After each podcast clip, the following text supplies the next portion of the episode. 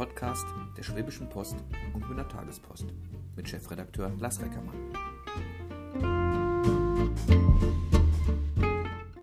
Eine neue Runde, ein Glas mit Lars. Es gibt in diesem Fall ähm, für mein Gegenüber ein Glas Wasser. Ich habe mir einen Pott Kaffee geholt. Mir gegenüber sitzt Professor Ulrich Holzbauer, Hochschule Aalen eigentlich jeder Aalner kennt sie. Also ihr Gesicht, finde ich, ist, ist omnipräsent. Ähm, legen Sie Wert auf Professor? Also das sagen Sie schon, Mensch, dafür habe ich geackert, da will ich auch Professor genannt werden? Oder? Nee. Nein, danke. Gar nicht? Also es geht auch. okay. Ohne, ganz nee, ich, also ohne. ich habe da durchaus Ja. Ehrfurcht vor. Also als ich studiert habe, ich finde, das ist ja schon eine extreme Leistung. Ich kenne aber auch Leute, die natürlich extrem Wert drauf legen und sagen, also mein Name nur mit dem akademischen Rang davor. Ich habe es nur zum Magister geschafft. Und den nenne ich nicht, das finde ich ist so. Nee, ich finde es eigentlich angenehmer, wenn man sich einfach per Namen unterhält. Herr Holzbauer, Sie, ähm, wir, wir, setzen, wir sitzen zusammen. Eigentlich müssten Sie doch ein extrem gefragter Mensch sein. Ich fange mal an. Das letzte Buch, was ich von Ihnen gesehen habe, nachhaltige Events. Dann gucke ich jetzt so raus und sehe, die ganze Welt will Party machen und feiern. Also man, man, man hat es festgestellt, hier das erste Mal, die Impfmess war wieder da, man will wieder raus, man will wieder feiern. Jetzt kommen ja zwei Sachen zusammen. Man will feiern und Spaß haben. Man will aber auch so ein bisschen sein, ich nenne, ich nenne das jetzt mal den ökologischen Fußabdruck, nicht ganz so schlimm machen. Also wie viel Plastikstrohhelme, die wir zum Glück nicht mehr haben dürfen, gibt es bei uns. Ähm, wie sind Sie drauf gekommen, ein Buch zu schreiben über nachhaltige Events? Da kamen wirklich diese zwei Themenbereiche Events und Nachhaltigkeit zusammen. Ich habe mich seit 30 Jahren mit dem Thema Nachhaltigkeit beschäftigt. Und auf der anderen Seite haben wir ja, vor 25 Jahren angefangen, auch dieses Thema Eventmanagement aufzubereiten. Und das war eigentlich unser erster Einstieg, gemeinsames Buch mit ein paar früheren Studierenden zum Thema Eventmanagement, eins von der erste, lief gut. Und dann war es eigentlich logisch, dass man sagen, jawohl, wir hatten schon damals gesagt, Events müssen nachhaltig sein, aber das dann wirklich als Forschungsschwerpunkt wählen zu dürfen. Das ist natürlich auch ein Teil der Freiheit, die man glücklicherweise als Professor an einer Hochschule natürlich auch hat. Stelle ich mir jetzt vor, wenn Sie jetzt so, so demnächst über die Reichstädter Tage oder Sie gehen durch, durch, über Märkte durch, gucken Sie dann immer links und rechts, ähm, wo gibt es noch Plastikbecher, wo gibt es, äh, äh, weiß ich nicht, wie voll sind die Mülleimer oder Das macht man ganz automatisch. Ja. Also man schaut, was lässt sich eigentlich verbessern, wo sind Punkte. Das geht auch in das Thema Barrierefreiheit. Okay. Da haben wir ja auch mit der lokalen Agenda hier in Allen sehr viel gemacht. Man schaut schon immer drauf. Ja. Aber man muss Feste auch einfach mal genießen können. Und das gehört auch dazu. Sind Sie dann so jemand, der sich dann gleich den Organisator geben lässt und sagt, pass auf, hier läuft aber was, was richtig oder falsch? Oder ist man eher Beobachter, wenn man äh, Wissenschaftler ist? Also man beobachtet, aber man geht dann auch durchaus auf die Organisatoren zu und sagt, also Leute, können wir da nicht was Besseres machen. Ja. Also beispielsweise vor drei Jahren bei der Erbsensuppe, damals bin ich einfach mal zu den Organisatoren hergegangen und gesagt, Leute, das können wir doch nicht, nicht so machen. Und die haben gesagt, ja, wir bräuchten eigentlich auch einen Ansatz. Meistens ist ja so, man rennt wirklich offene Türen ein. Was habt ihr denn da verändert damals vor drei Jahren? Weiß vielleicht nicht jeder. das Thema Plastik, es sei mal Ja. Mhm. Einwegplastik einfach abgeschafft. Ja. Wir hatten dann essbare Schälchen für die Erbsensuppe. Also es geht um die Erbsensuppe am Advent der guten Tat, Tat. ja. Und wir hatten die Besucher einfach aufgefordert, eigenes Geschirr mitzubringen. Viele sind ja auch gekommen, haben was für zu Hause mitgenommen. Viele haben eigenes Geschirr mitgebracht, eigenes Besteck mitgebracht. Dadurch hat man schon mal den Müll reduziert und beim Rest haben wir dann dieses essbare äh, Geschirr gemacht und das Holzbesteck. Das hat ganz gut funktioniert. Verflucht man jetzt eigentlich alles automatisch, was Plastik ist? Ich war jetzt auf einer Feier, da gab es Glas und Plastikkäse. Im Netz ging dann sofort los, wie kann man denn heutzutage noch Plastikbecher machen?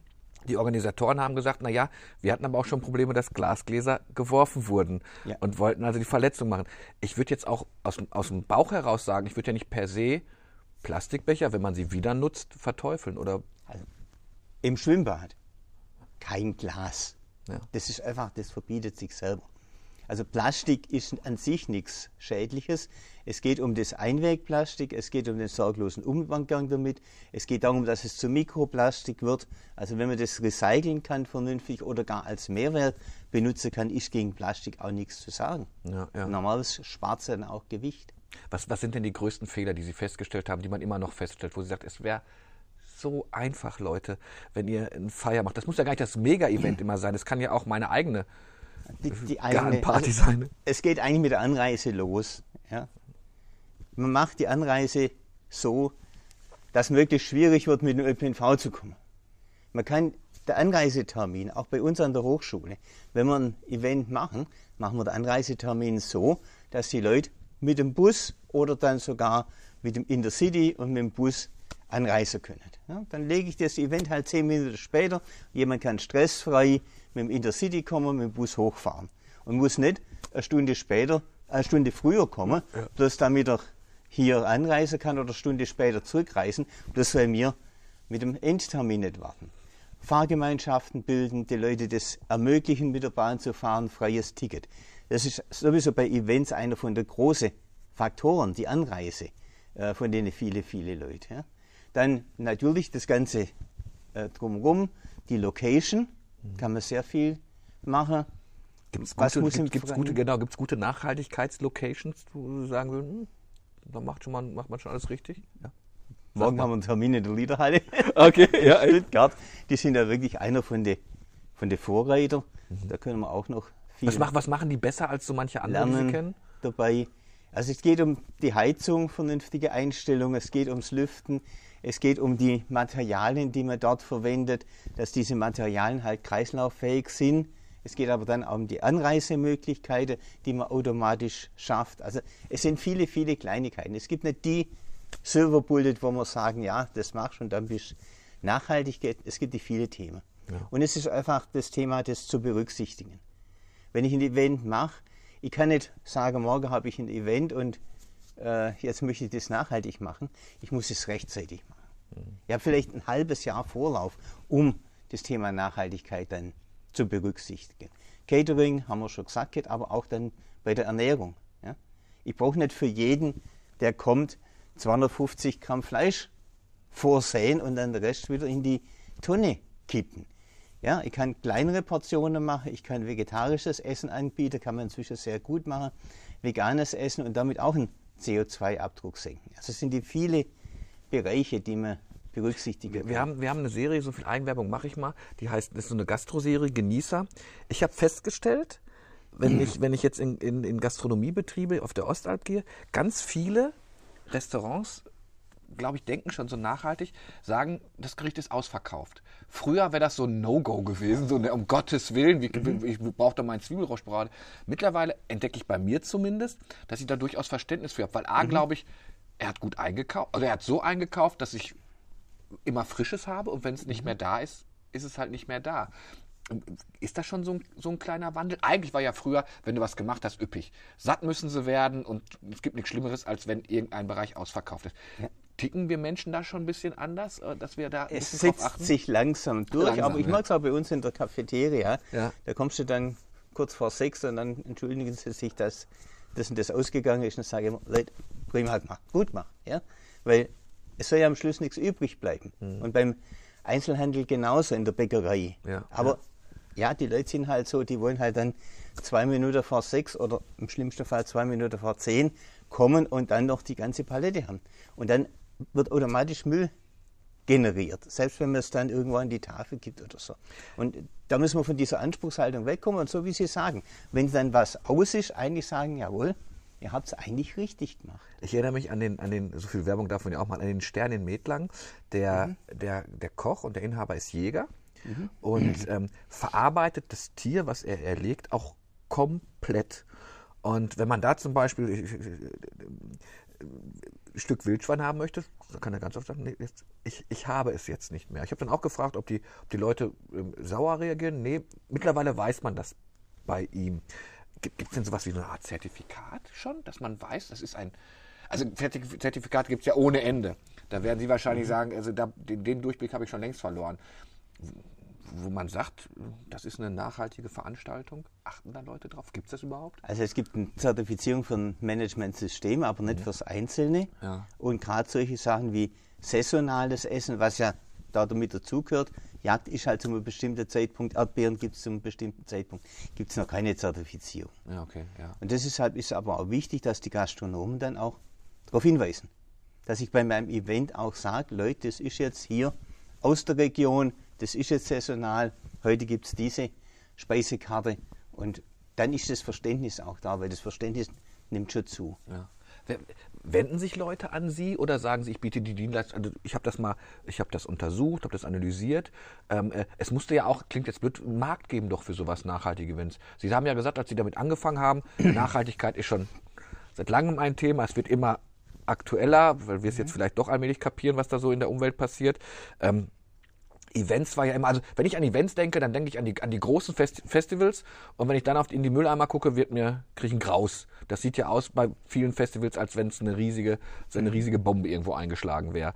Ähm, ähm, kommt man dann ja. zu Ihnen als, als Mensch? Dann waren Sie aber vor zwei Wochen nicht auf der Summer Breeze. Nee, da war ich nicht. Yeah. Weil die sind schon vor, mit denen haben wir schon vor zehn Jahren mal kooperiert, Konzept gemacht, die haben auch gemerkt, dieser Müllberg ist ja gigantisch ja? Und da gibt es Methoden, wie man das reduziert. Wir haben jetzt gerade eine gemeinsame Arbeit abgeschlossen. Wir haben jetzt noch eine Bachelorarbeit zum Thema Müllreduktion, CO2-Reduktion bei der Summer Breeze. Die machen da beispielsweise sehr viel. Und da ist ja unsere Alner Govinda. Genau, dabei, Govinda, darüber habe ich gelesen, hat der Kollege drüber geschrieben. auch schön ja, ja. gebracht, hat ja, der Kollege geschrieben. Super. Die dann letztendlich den Müll sammeln, die alles, was recyclingfähig ist, mitnehmen, die damit natürlich auch Geld generieren. Ja? Und immerhin, ich weiß nicht, wie viel es das Jahr waren, aber ja. vor äh, vier Jahren waren es 30.000 Euro. Das ist für so einen Verein und für Nepal eine Menge Geld. Ja. Und es ist einfach toll, wenn man sowas machen kann.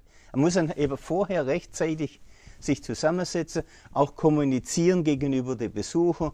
Leute, nehmt euren Kost wieder mit, kauft keinen Billiggrill, kauft einen richtigen, kauft kein Billigzelt. Wir verleihen vielleicht sogar Zelte, wir nehmen sie nachher mit und das sind viele kleine Bausteine, die man einfach machen kann. Und das Müllthema bei Festivals ist inzwischen von allen Festivalorganisatoren.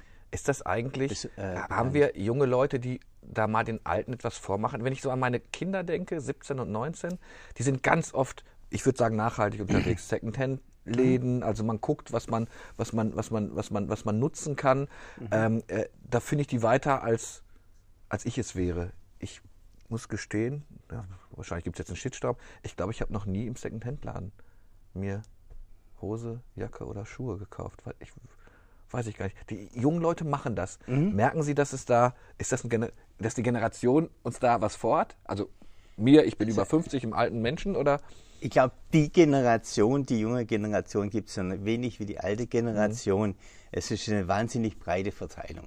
Das Leben ist normal verteilt. Es gibt den rechten Rand, oder den oberen Rand, den unteren Rand, wie immer man sagt. Es gibt viele Leute, auch viele junge Leute, die sich wirklich für das Thema engagieren. Es gibt die Fridays for Future, die auf die Straße gehen. Es gibt Leute, die das im Konsum machen, ohne äh, dann groß auf die Pauke zu hauen. Es gibt Leute, die Fahrrad fahren. Es gibt aber genauso diejenigen, denen das einfach Wurscht ist, die halt zum Einkaufen gehen, ihre Klamotten dann einmal tragen. Das gibt's alles. Mhm. Das gibt's auch bei meinen Studierenden. Alles, aber äh, Bewusstsein ist schon da. Sind Sie jetzt dann, ein extrem, Sind Sie ein extrem nachhaltiger Mensch? geworden oder müssen sie es sein? Das Schlimmste ist, wenn man sieht, dass sie ein Einwegplastikgeschirr irgendwo wegwerfen und man sagt, das ist der Holzbauer, aber das darf der doch gar nicht. Also haben sich selbst einen Druck also aufgebaut. Beim Einwegbecher hat man schon den Druck, weil das ist schnell sichtbar. Ja. Also jetzt mit dem Einwegbecher durch die Stadt zu laufen, äh, das verbietet sich natürlich. Aber man kann nie hundertprozentig nachhaltig sein. Hm. Also wir alle hinterlassen unseren Fußabdruck auf der Erde. Wir können uns bemühen, den wirklich klein zu halten und möglichst immer danach zu schauen, was machen wir jetzt eigentlich. Ja. Ich finde manchmal, manchmal kann man auch gut abgucken. Ich war jetzt im Urlaub und da gibt es ähm, eine dreispurige Autobahn und die dritte Spur war nur für, für Autos, in denen mehr als drei Leute sitzen. Mhm. Ich musste ein bisschen grübeln, bis ich das übersetzt hatte. Ich ja. fand es dann aber gar nicht schlecht, weil man so irgendwie sagt, also sie hatten ja gesagt, Fahrgemeinschaften, du kriegst so, einen kleinen, so, so eine kleine Belohnung, ne? Mhm. Fahr doch mit mehr als drei. Ähm, ich habe aber auch einen, einen gesehen, der in hatte Amerika. zwei Schaufenster, genau. Der, in Amerika ist es gang und gäbe. Der hatte ja. zwei Schaufensterpuppen drin. Und ich dachte, okay, das ist ja auch nett. ja. Aber ähm, das sind so Kleinigkeiten. Ja. Warum warum kopieren wir nicht einfach gute Sachen? Sagen wir, das hat sich durchgesetzt, ist doch super. Also, gut, wir kriegen ja nicht mal Tempo 100 hin. Das, was ich vorher gesagt habe, Fahrgemeinschaften bilden. Ja? Wir hatten das schon mal beim studentischen Grillfest auch gemacht, dass man gesagt hat, wer mit der Fahrgemeinschaft kommt, kriegt ein Freibier oder Freigetränk. Ja? Man muss dann mit, mit Nudging arbeiten. Also äh, braucht nicht immer Gesetze, kann Anregungen schaffen. Und so ist ja dort auch, man hat eine freie Spur ja. oder man hat extra Parkplätze, bei der, bei der Firma beispielsweise. Wenn ich mit dem Poolfahrzeug reinkomme, habe ich bessere Parkplätze, wie auch immer. Also mhm. da muss man Anreize schaffen, das gehört aber zum Eventmanagement dann, dann dazu. Es kann ja auch Nachhaltigkeit vielleicht auch etwas kosten. Das muss ja, weiß ich gar nicht. Ist das ist nachhaltig sein teuer? Ist das kostet Wenn man es richtig Geld? macht, nicht. Also meistens kostet es mehr. Mhm. Denn wenn es nicht mehr kostet, hätte es viele Leute auch schon umgesetzt. Es kostet mehr an Geld, es kostet mehr an Vorbereitungsaufwand, es kostet mehr an Zeit und die Zeit ist natürlich auch Geld. Ich muss vielleicht noch zusätzliche Mitarbeiter abstellen, was natürlich genauso Zeit ist und genauso Geld ist und heutzutage vielleicht sogar schwieriger. Ja? Vielleicht ist es vielleicht leichter, mal 100 Euro in die Hand zu nehmen, als einen Mitarbeiter zu finden, den ich hier äh, acht Stunden dahinstellen kann, um jetzt, was weiß ich, zu kontrollieren oder die Leute zu ermahnen. Also es kostet schon, es kostet Aufwand, es kostet Gehirnschmalz, äh, aber es lohnt sich halt mittelfristig. Und es lohnt sich meistens auch am Schluss finanziell. Sie sind ja ein echter Aalener Jung, hier geboren, ja. ähm, äh, dann in Ulm studiert, was ich so gesehen habe, wieder zurückgekommen, also jetzt, jetzt hier in Aalen. Jetzt, jetzt kommen, wir haben ja bald die Reichstädter Tage bei uns. Sind die mittlerweile aus Ihrer Sicht nachhaltig oder sagen Sie von einer von 1, wobei 1 sehr schlecht ist, 10 sehr gut ist. Wo stehen wir mit den Reichstädter Tagen nachhaltig? Aus Ihrer Sicht im Nachhaltigkeitsbereich? Ja, also wir bewegen uns so Richtung 6, okay, also, würde ich sagen. Ja, ja, ja. ja, wir haben vor drei Jahren relativ viel zusammengearbeitet beim internationalen Festival, um den Müll zu reduzieren. Und es ist in der Stadt alle angekommen. Ja. Ähm, was, Aber wir sind nicht perfekt. So, also aus, aus, der, aus der Genese, was, hat sich, was war für Sie das, das ein wichtiges Moment, wo man gemerkt hat, da kriegen auch die Verantwortlichen mit, dass wir ein bisschen nachhaltiger sein müssen? Wenn An die so Essensstände. Also wieder das, das Thema Catering. Ja, dass, ja, okay. dass man zum einen das Geschirr, nicht nur Einweggeschirr hat und dann aber auch nicht quadratmeterweise die Alufolie nimmt, um dann die letzten Rest Essensreste einzupacken. Also das gehört natürlich auch dazu, wenn ich sage, okay, du hast jetzt kein Einweggeschirr, aber dann dafür große Mengen an Mehrweggeschirr oder eine Aluminium Alufolie, Alufolie äh, habe, das ist genauso sinnlos. Mhm. Und da tut sich was, wo sich auch viel tun muss, ist in der Entsorgung. Aber das ist immer wichtig bei nachhaltigen Events, dass ich die Entsorgung zusammen mit dem Entsorger denke. Weil okay. es nützt gar nichts, wenn ich hier einen Mülleimer habe, in dem dann Papierreste gesammelt werden, aber die Papierreste, weil da noch Pizzakartons äh, drin sind, vom Entsorger dann als Ganzes wieder in die Verbrennungsanlage gehen, weil er die Art von Papier nicht sortieren kann. Also wenn ich Papier sortiere, dann das Sorti Papier, das mein Entsorger nehmen kann. Wenn ich Bioabfälle äh, sortiere, dann die Bioabfälle, die mein Entsorger wieder nehmen kann. Haben wir schon die Mülltrennung auf den Reichstädter Tagen? Ich muss gestehen, ich war jetzt lange nicht mehr da. Normalerweise gibt es eine, eine Tonne. Ich muss jetzt auch mal schauen. Ja, also da, was, da, da werfe ich mal genau rein, informiert, ja. was, was läuft. Äh, aber das ist so ein zentraler Punkt eigentlich bei Events noch, dass man dort wenigstens mal die eine oder andere Sammelmöglichkeit hat. Ja. Ähm, ist auch das Thema Energie sowas? Also muss ich gleich 18 Lampignons haben an meinem Stand? Reichen 4, 5? Ist, zählt das auch das schon zur Nachhaltigkeit? Oder? Also da waren wir jetzt vor einem halben Jahr intensiv dran. Da gab es ja auch einige Vorstöße im Gemeinderat. Hat nicht nur mit der Energie zu tun, hat auch mit dem Thema Artenvielfalt zu tun, Lichtverschmutzung, ja, weil das einfach äh, auch auf die, die Schmetterlinge, auf die Fledermäuse, auf die Pflanzen, äh, auf die anderen Insekten wirkt. Und ja, das ist ein Problem, das erledigt sich gerade von selber. Weil es zu teuer wird. Weil es zu teuer wird weil die öffentlichen, es gab lange die Diskussion, öffentliche Gebäude oder nicht öffentliche Gebäude nicht die ganze Nacht über beleuchten. Das hat sich jetzt durch die Energiekrise automatisch ergeben. Ja, die schalten ihre Beleuchtungen ab und so wird es hier auch sein. Und ich hoffe, dass sich das Thema mit den äh, Gaspilze, mit den Pilzen auch erledigt. Ja? Wobei? Da steht eine Gasflasche, bloß damit die Leute jetzt im Freien abends um 11 im September noch im T-Shirt rumsitzen können ja, dann ziehe ich halt eine, eine warme Jacke an, dann weiß ich halt, ich muss auf die Reichste Tage eine warme Jacke mitnehmen. Es gab ja schon vor Jahren mal diesen Bannfluch. Dann ja. wurde es wieder so wegen Corona so ein bisschen gelockert. Nee, wir müssen ja draußen stehen und sowas. So richtig konsequent waren wir da ja auch nicht unterwegs, ehrlich gesagt. Ja gut, das ist immer das Problem mit Abwägung. Hm. Ja, auf der anderen Seite wollten wir die Gastronomie nicht ganz tot machen. Wir haben gesagt, okay, äh, Außenräume, dann habt ihr eine gute Belüftung und dann drücken wir halt. Na, das will man wieder die Steinkohle hochhalten, hätte man hätte ja auch keiner gedacht die ganze Zeit. Ja. Also das ist sowieso ein Problem.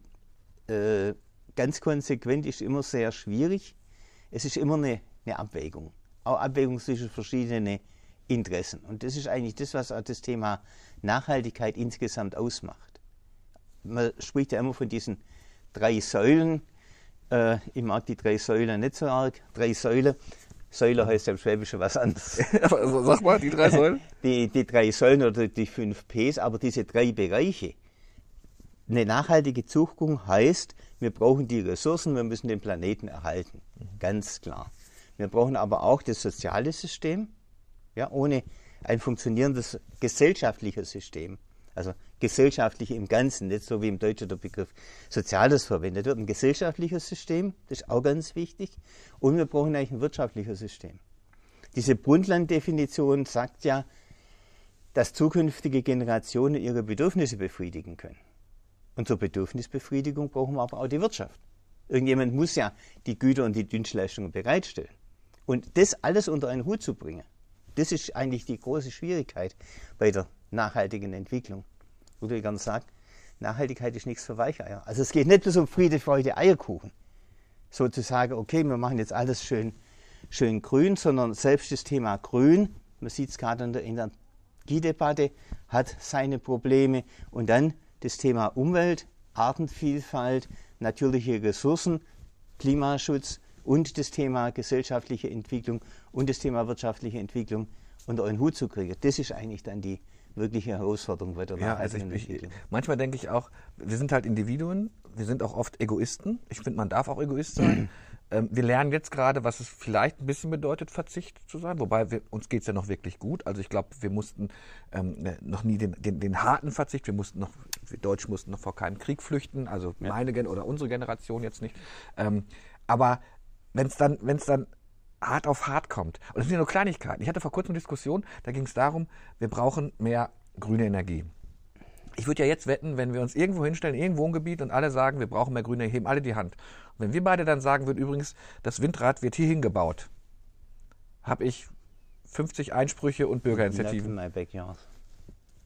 Wie soll das funktionieren? Also da ähm, brauchen wir dann den harten Staat, der sagt, manche, manche Nachhaltigkeit muss man durch durchboxen, durchsetzen?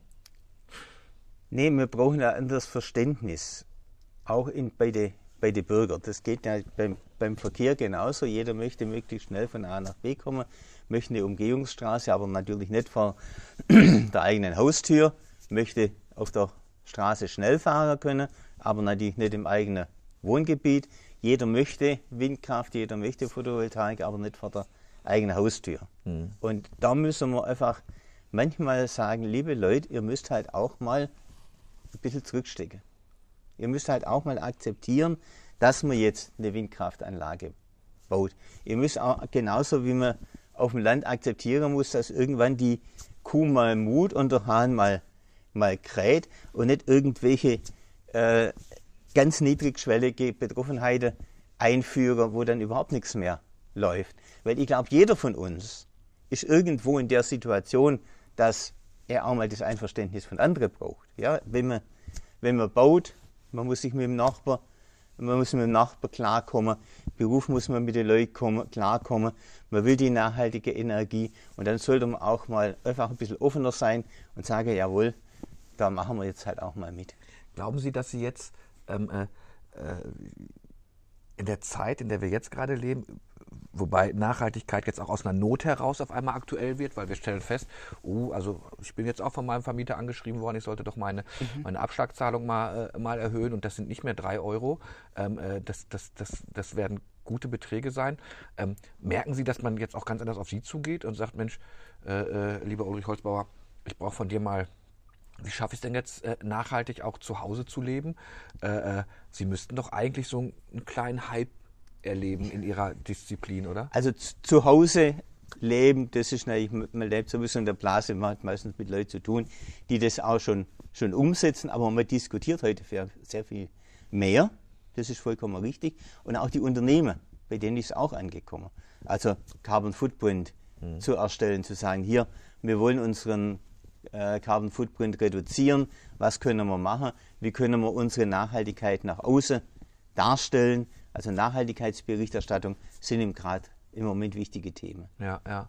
Ähm, ändert man dann seinen Lehrplan eigentlich als Professor, wenn man sagt, okay, wir müssen jetzt noch mal da noch mal stärker mhm. reingehen. Wir stellen gerade fest, es geht vielleicht doch um, ähm, wie spare ich Energie im eigenen Haushalt, weil ähm, äh, es gibt ja die Order. Wobei, das fand ich auch ganz spannend, als man es ausgesprochen hatte. Ne, zuerst hieß es, wir schaffen es ja nicht mehr bis Dezember 50 Prozent der Gasspeicher vollzukriegen. Jetzt heißt es dann wieder aus, äh, aus Berlin, wir sind im September schon mit 85 Prozent. Brauchen wir manchmal so den Schlag auf den Hinterkopf, damit was ich muss gestehen, ich fange auch, ich gucke auch schon anders hin.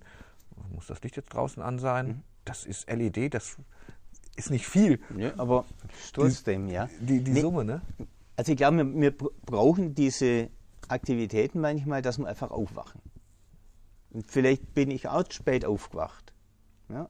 Ich war ja vor 30 Jahren bin ich auch nicht in die, in die Politik gegangen, nicht auf die Straße gegangen. Ich habe versucht, dass meine Studenten nahezubringen. Wir haben versucht, das in der lokalen Agenda umzusetzen. Im Rückblick hätten wir immer mehr machen können. Ja, aber im Moment ist so, dass es durchaus ankommt. Und wenn Sie den Lehrplan ansprechen, da habe ich ja wirklich, wie ich vorher sagte, an der Hochschule den großen Vorteil, dass ich das kontinuierlich fast machen kann.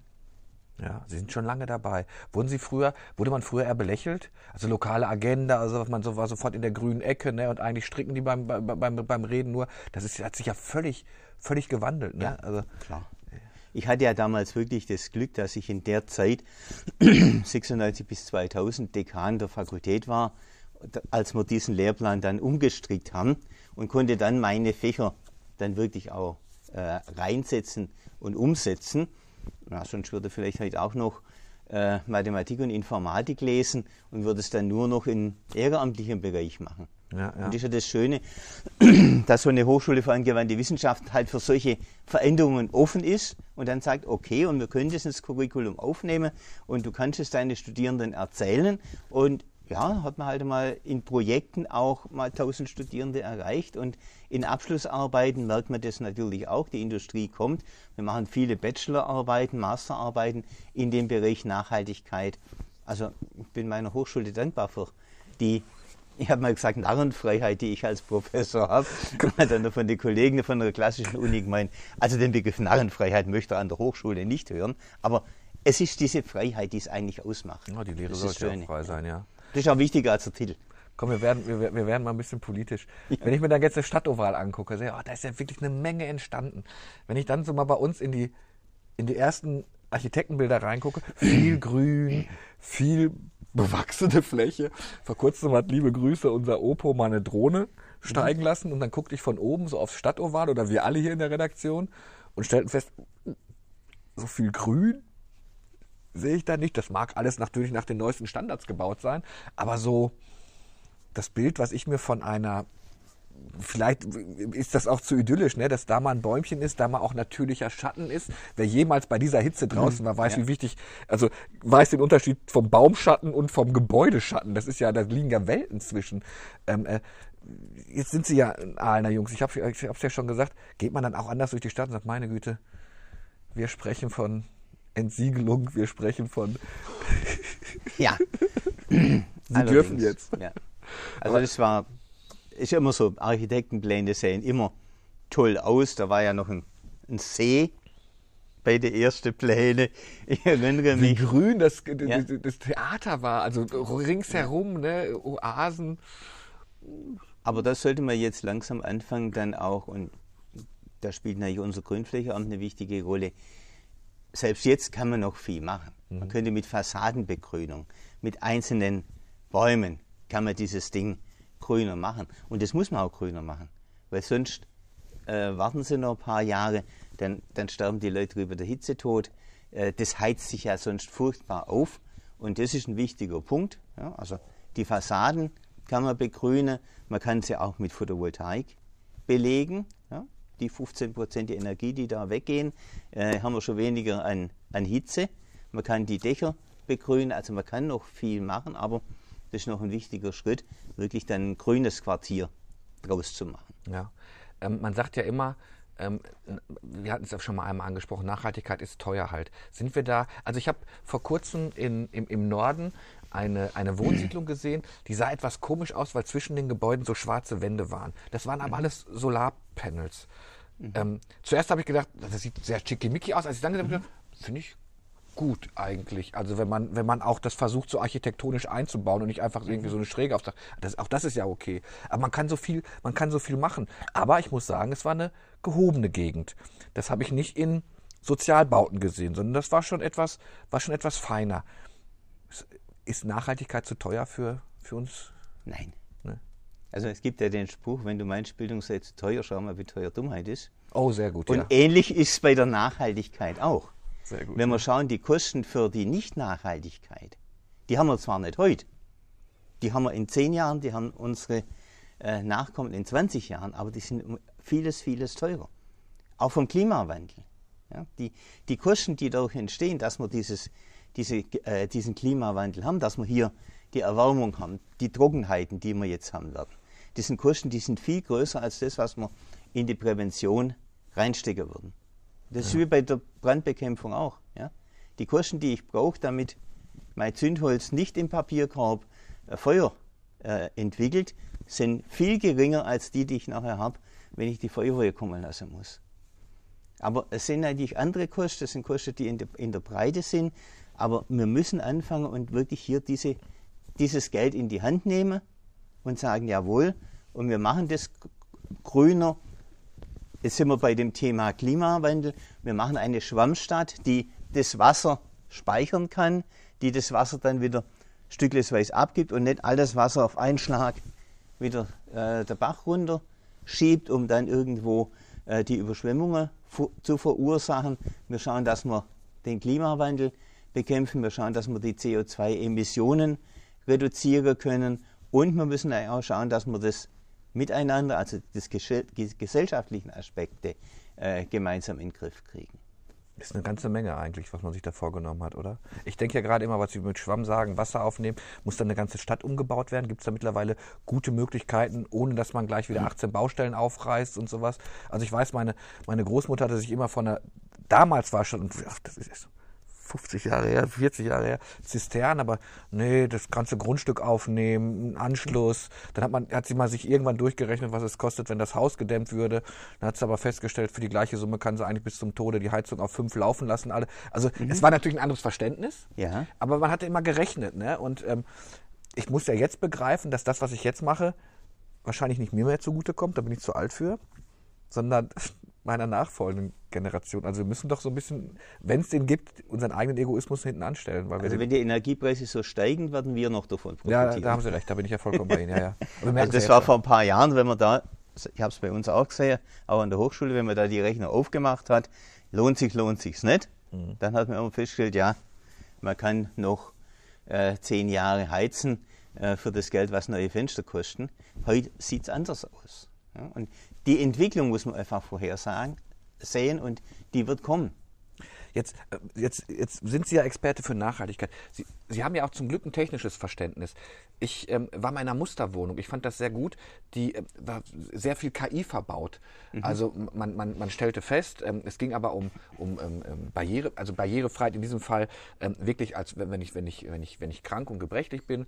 Die, die Wohnung hat registriert, ähm, wenn ich abends mal um 3 Uhr auf Toilette muss, äh, wurden automatisch das Licht so angemacht, dass ich den Weg zur Toilette gefunden habe. Also es war eine, eine mitdenkende mhm. Wohnung. Ich war sehr fasziniert davon. Man hatte dann auch durchgerechnet, was das, was, was es spart. Also ähm, ne, ich, die Kaffeemaschine hat erkannt, dass ich eigentlich immer nur eine Tasse trinke, aber ich hatte immer vier Tassen drin.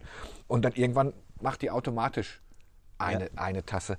Wie weit müssen Sie da eigentlich immer auf dem Laufenden bleiben, dass Sie sehen, oh, was, was gibt es da gerade alles und äh, äh, ist das nicht ein permanentes hinter einem Trend suchen, den, den Sie vielleicht für, für Ihre Forschung benutzen können?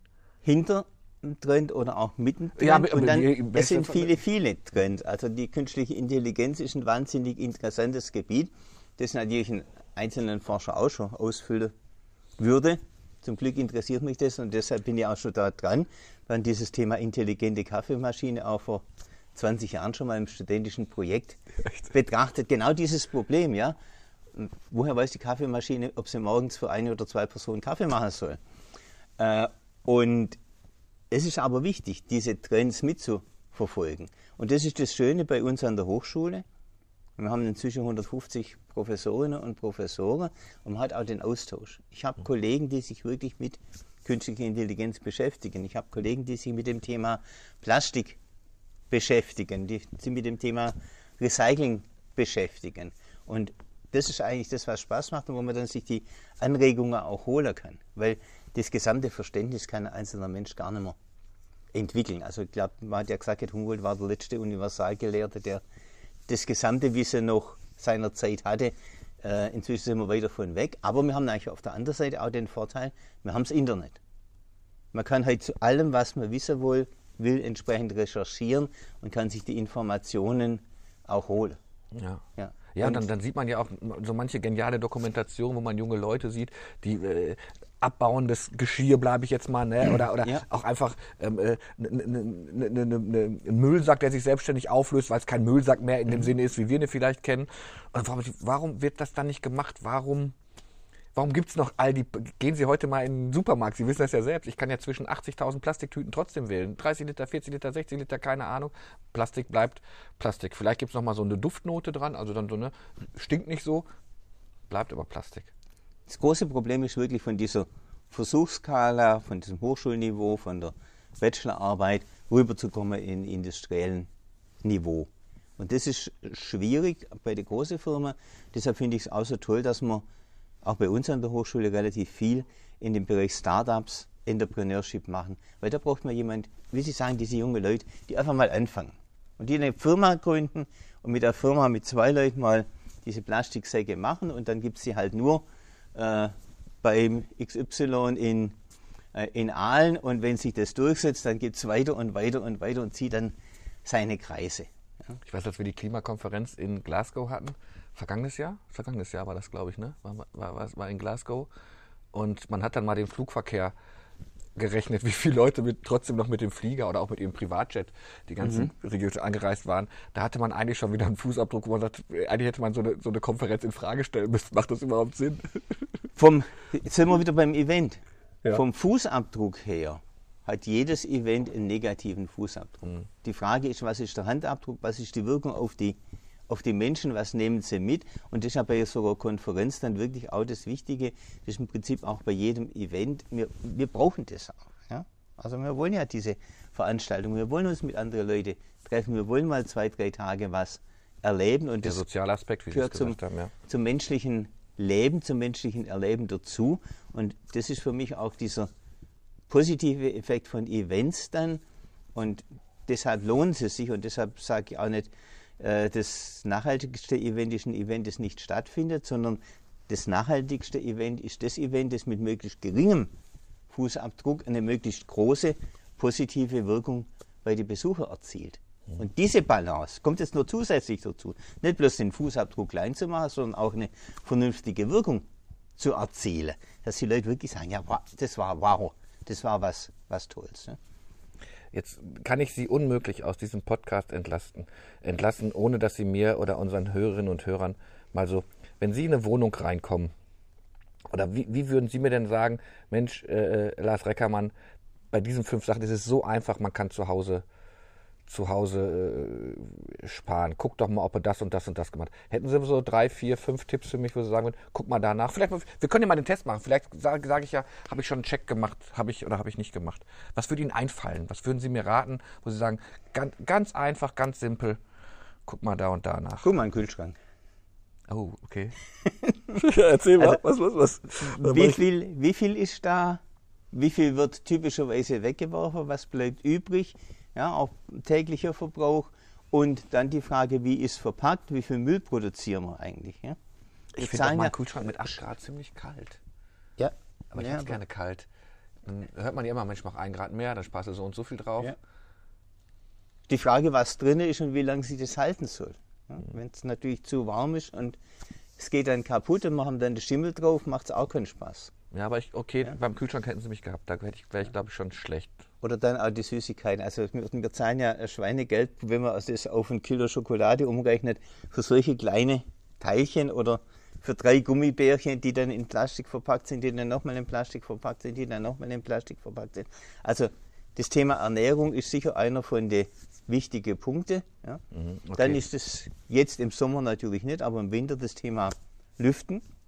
Das wird jetzt ganz wichtig auf uns zukommen, dass man aber nicht mehr mit offenen Fenstern lüftet, dass man kurz Stoßlüftet, Heizkörper zu, richtige Frischluft rein, Fenster zu und dann wieder. Meine äh, Oma hat das noch gemacht.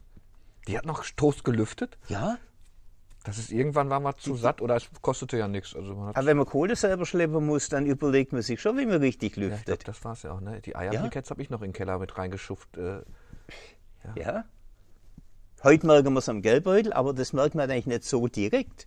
Aber der Strom kommt aus der Steckdose, das Gas kommt aus der, aus der Leitung. Und wenn man selber die, die Kohle schieben muss, dann überlegt man sich auch, wie lange lasse ich jetzt abends den Ofen brennen. Wann gehe ich ins Bett, wann mache ich ihn morgens an, wie warm muss es wirklich sein. okay, macht Sinn, ja. Also, Also wir Lüften, hatten sie mich Licht. gehabt. Lüften, ja, Licht, ja, Licht. Wenn Sie Essen, Ernährung, Konsum, ja, also jetzt sind wir wieder beim, beim Kleiderschrank. Wie, es geht ja nicht darum, wie voll mein Kleiderschrank ist, sondern wie schnell ist der, ist der Durchsatz, wie oft brauche ich was, was Neues, was für Produkte habe ich. ist auch so ein wichtiger Punkt. Aber ich habe mir diesmal auch geschworen, als wir von unserem Urlaub wiederkamen, man packt ja, so Urlaub ist ja klassisch, man packt den Koffer viel zu voll. Am Ende waren es vier T-Shirts, also man konnte auch zwischendurch dann mal durchaus waschen, waren es vier T-Shirts, die ich hätte brauchen müssen. Ne? Also ich hätte, ich hätte schon das Flugzeug entlasten können, indem ich ähm, äh, äh, halt deutlich, du kommst mit, mit so wenig aus. Wenn ich gezwungen bin, schaffe ich es ja auch mit, mit wenig. Wenn wir mit mehreren im Auto sind oder jeder nur eine kleine Tasche kriegt, geht das ja. Dann geht's, ja. ja. Ja, hast du recht, natürlich. Kühlschrank. Aber man nimmt natürlich immer gern viel mit, weil man immer noch für alle Eventualitäten gerüstet ist. Aber im Endeffekt hat man doch das Lieblingst-T-Shirt, die, das Lieblingshemd, die Lieblingshose und die zieht man so oft und so lang wie möglich an. Und der Rest ist eigentlich nur, nur überflüssig. Ja, ja. Und das ist vielleicht beim Einkaufen auch der Punkt, wenn ich weiß, dass was mein Lieblingst-T-Shirt, meine Lieblingshose wird, dann lohnt sich der Einkauf auch. Dann habe ich das auch über, über Jahre. Das Und sagt ja der Handel wahrscheinlich, Mensch, Holzbauer, die. Leute sollen kaufen, kaufen, Konsum, Konsum, Konsum. Da sparst schon wieder 50 Prozent. Hm. Aber wenn du 50 Prozent sparst und das einmal ansiehst, oder gar nicht ansiehst, weil da haben wir schon, was hast du jetzt wieder für Mist gekauft, dann ist es einfach für die Katz. Und es geht immer um die, um die Wirkung auch. Ja? Was mache ich damit? Ich habe jetzt irgendwo mal, ich, ich meine, in Gmünd war das auch, mit einer Firma, die hat zum Beispiel diese Lampen, ähm, es gibt ja mittlerweile schon LED-Lampen, die insektenfreundlich sind, also wo nicht alles gleich drauf. Das wäre ja wirklich etwas, wo wir, wir wissen, wir brauchen es, wie wichtig, wir hatten das Bienenjahr, das hat vergangenes Jahr, ähm, äh, haben die Kollegen das ja gemacht, oder vor zwei Jahren. Wir wissen, wie wichtig das ist, aber jetzt würde ich ja sagen, Mensch, als, als Stadt oder als Regierung habe ich doch einen Auftrag. Dann verdammt nochmal schicke ich meinen, Bau, meinen Bauhof los und sage, tauscht diese Birnen aus. Aber warum tut sich selbst so, eine, so, eine, so ein Government damit so schwer, so eine, so, eine- so, so, eine, so eine Kommune zu sagen, mache ich jetzt, ich muss doch, ich muss doch Vorbild sein. Aber unter uns, ich sehe auch noch Fenster auf Kipp in manchen Behörden. In manchen Behörden natürlich, weil der Einzelne macht es. Oder man hat dann auch ein System, wo das Gesamtsystem dann nicht mehr am Einzelnen erlaubt zu regulieren. Und dann sitze ich im Raum, habe keine Möglichkeit, meine Temperatur runterzukriegen. Was macht man natürlich dann? Macht ein Fenster auf. Also das ist dann teilweise auch diese, diese große Hierarchie, diese lange Wege. Aber bezüglich äh, Beleuchtung ist natürlich die Stadt auch dran. Sportplätze beispielsweise muss man einfach anders beleuchten. Und das wird jetzt einfach natürlich durch die Energiekrise kommen. Und die Leute sind sensibler, die schauen drauf, wann die Flutlichtanlage äh, nachmittags um vier leuchtet. Sie haben es ja mitgekriegt neulich, als mal nachmittags um vier die Lampe angegangen sind in der Stadt. Das war sofort auch wieder bei der, bei der Stadt, war sofort bei der, bei der Presse. Also die Leute sind jetzt entsprechend auch sensibilisiert und wir hoffen, dass das dann auch auf das eigene Verhalten und auf das Verhalten auch als, als Eventbesucher zurückschlägt. Ja. Merken Sie jetzt einen Ran auf Ihre Kurse eigentlich? Interessieren sich die, die, die Studenten, wenn sie da sind, sagen, ach guck mal, sind ja nur noch Mathematiker und äh, wir haben ja im technischen Bereich auch äh, Nachhaltigkeit, das nehme ich mal mit. Ich weiß, dass ich damals Geschichte studiert, ich wollte unbedingt, war nie mein Fach, aber als es eine Vorlesung Wikinger gab, da hatte ich einfach Lust drauf. Und die war auch immer Ja. voll. Ne? Also Ja. da, keiner hat seine Prüfung in Wikinger gemacht, aber jeder wollte so ein bisschen dieses. Merken Sie jetzt, dass gerade Nachhaltigkeit auch en vogue ist? Also seit wir dieses nachhaltige Eventmanagement eingeführt haben, habe ich eigentlich immer ganz guten Zulauf. Auch deshalb, weil es eine von den Vorlesungen in Englisch ist, dann hat man auch die, die Gasthörer. Aber im Moment kann ich mich über Zulauf nicht beklagen. Und ich habe dann die entsprechende Vorlesung auch im Master, Excellence and Sustainability, und haben die Studenten eine furchtbare Auswahl, aber ich habe immer gute, gute Zulauf. Also das Interesse ist auf jeden Fall da. ich guck mal, wir haben wahrscheinlich. Ah, das, 30, das, das war das ist ein spannendes Thema. Das macht richtig Spaß mit Ihnen. Wir haben natürlich schon die Dreiviertelstunde voll. Ich lasse Sie trotzdem nicht raus. Wenn Sie jetzt auf die Reichstädter Tage gehen, nehmen wir noch mal ein Event, weil das war ja, Ja. auch unser Anfang. Ähm, Sie hätten drei Wünsche frei und dürften bestimmen, finanzielle Mittel spielen keine Rolle. Was würden Sie auf jeden Fall als erstes für ein, für ein Event wie die Reichstädter Tage oder Fest sofort umsetzen, wenn Sie, wenn Sie dürfen und alle würden mitziehen? Man würde Ihnen folgen. Also mir wäre jetzt mal als erstes die Barrierefreiheit wichtig, hier äh, saubere Zugänge zu machen, Toiletten für alle, äh, wollen wir jetzt inzwischen in der Stadt eigentlich auch einführen. Dann dieses Thema Energie einsparen, verantwortlicher Umgang mit Energie und mit Abfall. Also eine Mülltrennung, die wirklich so funktioniert, dass es danach auch, wenn es zur Goa weitergeht, äh, in die richtigen Kanäle kommt. Und ja, das dritte wäre für mich eigentlich die Eventwirkung. Dass das Event auch eine positive Wirkung auf die Besucher hat. Dass die, die auf, Aufführungen machen, wahrgenommen werden, wert, wertgeschätzt werden, dass man auch eine Message rüberkriegt, wir sind nachhaltig. Also der Bildungsaspekt, der Ein- Einfluss von Events, den würde ich ganz gern nutzen und das wäre einer, zumindest für meine drei Events, dass ich sage, das Event soll auch Spaß machen, das soll den Leuten was Positives bringen, die sollen ein positives Gefühl mitnehmen, soll eine Motivation für die Nachhaltigkeit mitnehmen. Und wenn die eine Motivation für die Nachhaltigkeit mitnehmen und sagen, ja, Mülltrenne ist gut und machen das im ganzen Jahr danach, dann haben wir mehr Effekt, als wenn wir eine einzelne Plastikgabel oder einen einzelnen Holzlöffel auf der Reichstädter Tage vielleicht doch noch in der falschen Müllbehälter werfen. Super, es hat mir, mir riesen Spaß gemacht. Ich bin der festen Überzeugung, wir werden auch noch, auch noch viele Geschichten zusammen machen. Ein Glas mit Lars mit Ulrich Holzbauer, Professor. Unter anderem hat er das Buch geschrieben, Nachhaltige Events. Ähm, alle Folgen, ein Glas mit Glas, kriegt er bei der Schwäbischen Post und bei der Tagespost auf der Homepage. Ich werde, das verspreche ich Ihnen jetzt, bin gespannt, wie lange meine Halbwertszeit ist, ganz anders aufs nächste Event gehen und mal gucken. Ich habe es ich hab's ja auch in der Hand als Kunde, indem ich vielleicht, auch wenn es mein Lieblingsgericht ist, in Plastikgabel, sage, warum gibt es eine Plastikgabel? Also ich glaube, wir können ja auch eine ganze Menge machen. Und wenn ich meinem Gegenüber sagen würde, du, du hättest mich als Kunden, wenn du das und das machen würdest, kann ja vielleicht auch, kann ja vielleicht auch etwas, etwas passieren. Ich glaube, es ist schon, wir sind schon sensibler, aber man kann ja nicht sensibel genug sein. Wir können ja am. Freitagabend miteinander mal über die Reichstädter Tage marschieren und gemeinsam schauen, Oh, das machen was wir. ist nachhaltig. Das ist schon mal, das ist schon mal gebucht. Ja. Super. Schöne, schöne Nummer. Vielen Dank. Schön, dass Sie bei mir waren. Gesund Vielen bleiben. Dank für die Danke. Einladung und vielen Dank für das Gespräch.